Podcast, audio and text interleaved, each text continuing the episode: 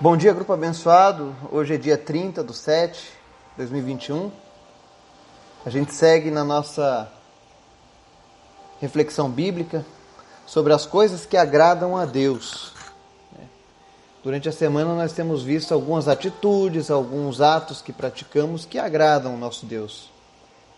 E eu creio que o meu desejo e o seu seja o mesmo, de agradar esse Deus que é tão bom, tão maravilhoso, tão misericordioso mesmo quando nós não compreendemos tudo que está acontecendo, mesmo quando temos dificuldade de aceitar, nós precisamos ter certeza que Deus é soberano. E Ele sempre tem a melhor opção para as nossas vidas. Eu quero apresentar nesse dia um pedido especial de oração pela família da Elisete, que partiu. Infelizmente,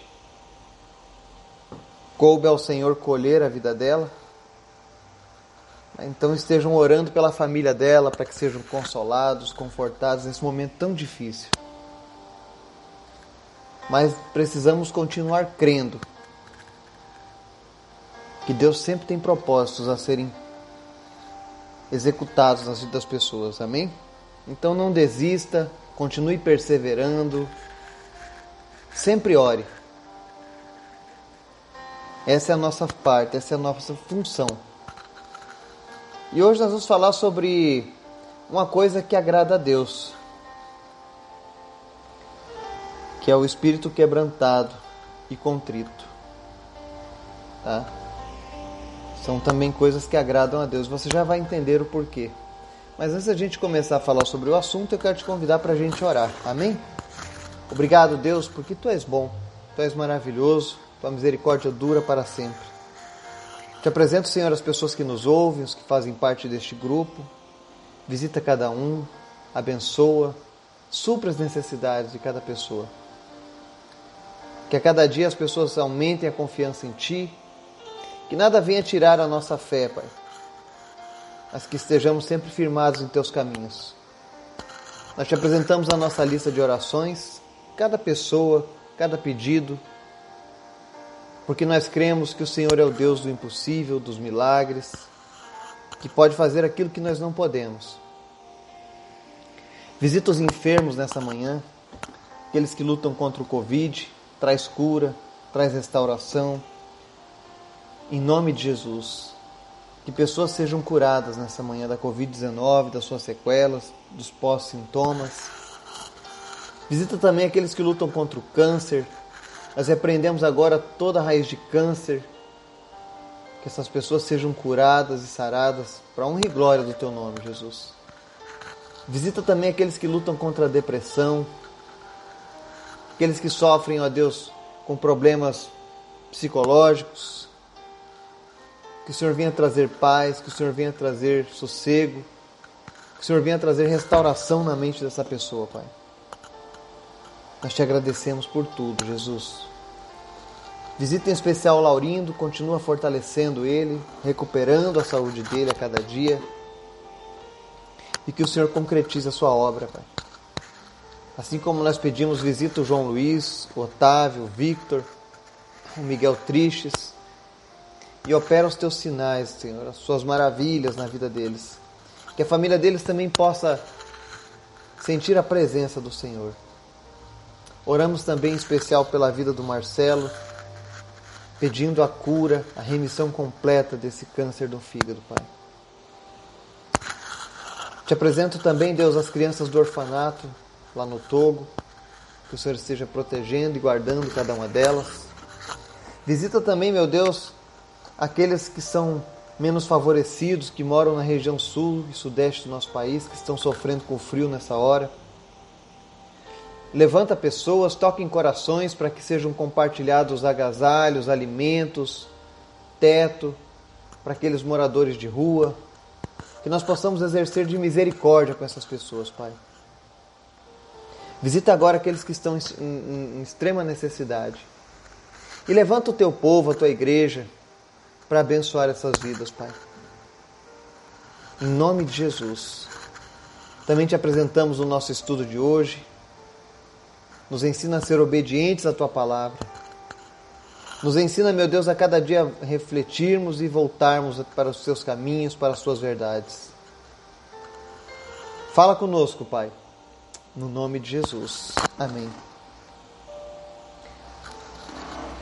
Em 1 Samuel 15, no verso 22, tem a seguinte passagem.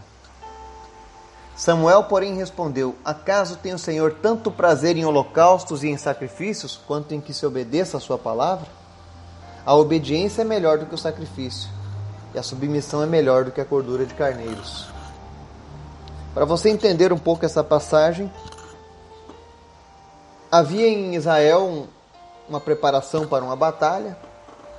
Na época o rei era Saul. E foi designado que somente o sacerdote, o profeta, poderiam fazer esses sacrifícios a Deus. Mas Saul, um homem muito cheio do ego, não quis esperar a chegada do profeta, resolveu tomar a frente e fazer ele mesmo a oferta do Senhor em sacrifício. Quando Samuel chega, ele dá um sabão no Saul. E aí ele ensina uma pérola da palavra, que obedecer é melhor do que sacrificar. Esse, essa frase, inclusive, é muito usada lá em casa, quando a gente está educando os nossos filhos. A gente ensina que quando eles estão em obediência, as coisas são mais tranquilas, são mais fáceis. Agora, quando eles desobedecem, eles acabam sacrificando alguma coisa. Mas o Salmo 51, onde o sucessor de Saul, Davi, um homem que foi chamado um homem segundo o coração de Deus, ele nos ensina qual é o tipo de sacrifício que agrada a Deus. E ele diz lá no Salmo 51, 17: Os sacrifícios que agradam a Deus são um espírito quebrantado, um coração quebrantado e contrito, ó Deus, não desprezarás. Porque o coração contrito e quebrantado são o antídoto para a nossa separação espiritual de Deus. Para você entender melhor, quebrantamento é o sentimento que nos invade quando nos damos conta de que interrompemos a comunhão com o Senhor, quando nós nos damos conta de que pecamos. O quebrantamento que ele se refere aqui é aquele mal-estar profundo, é como se fosse o sentimento de uma queda no abismo mas a mensagem de Davi não para por aí, no quebrantamento. Ele nos fala do segundo passo, que também agrada a Deus, que é a contrição. O coração contrito é aquele que, diante do próprio pecado, assume o arrependimento e se abre para pedir perdão. O coração contrito está preparado para receber de Deus a restauração, para reatar a comunhão interrompida. Essa é a garantia que a Bíblia nos dá. Um coração quebrantado e contrito, ó Deus, não desprezarás.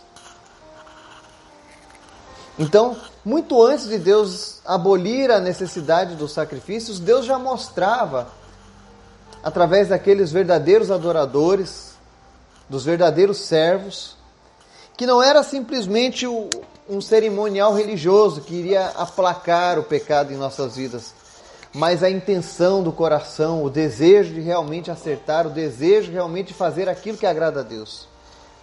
Saul não compreendeu. Saul quis partir para o prático. Vou oferecer um sacrifício e pronto, Deus vai ficar feliz com isso.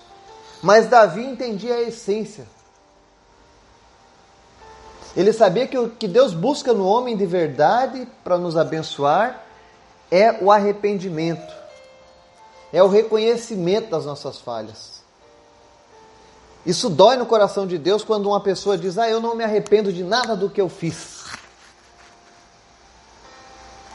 Temos que viver a vida sem arrependimento. Se você viver a sua vida sem arrependimento, você um dia ficará longe da eternidade com Deus. Porque é necessário que nós venhamos a nos arrepender dos nossos pecados. E, e precisamos compreender que, todavia, seja Deus verdadeiro e o homem mentiroso. E a palavra de Deus diz que todos os homens pecaram. Não existe ninguém que não pecou. Mas pessoas que têm esse pensamento do carpe diem, de aproveitar. Ah, eu não me arrependo de nada do que eu fiz. tudo foi válido. Cuidado com esse pensamento. Precisamos nos arrepender da nossa desobediência, nos arrepender das nossas falhas diante de Deus.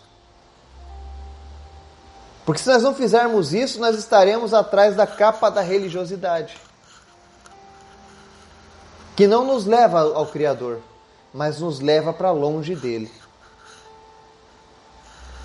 E se você tem participado dos nossos estudos, tem visto coisas que agradam a Deus. Então, se você quer agradar a Deus nesse dia, tenha um espírito quebrantado, com um coração quebrantado e contrito, ou seja, reconheça os teus erros diante de Deus e esteja aberto no seu coração para receber o agir e a restauração de Deus. Não é desejo de Deus também que você vive se culpando pelos teus pecados que você viva se culpando pelo seu passado. Pelo contrário, Deus quer oferecer a você a redenção disso, da maneira correta, através do perdão concedido gratuitamente por Ele.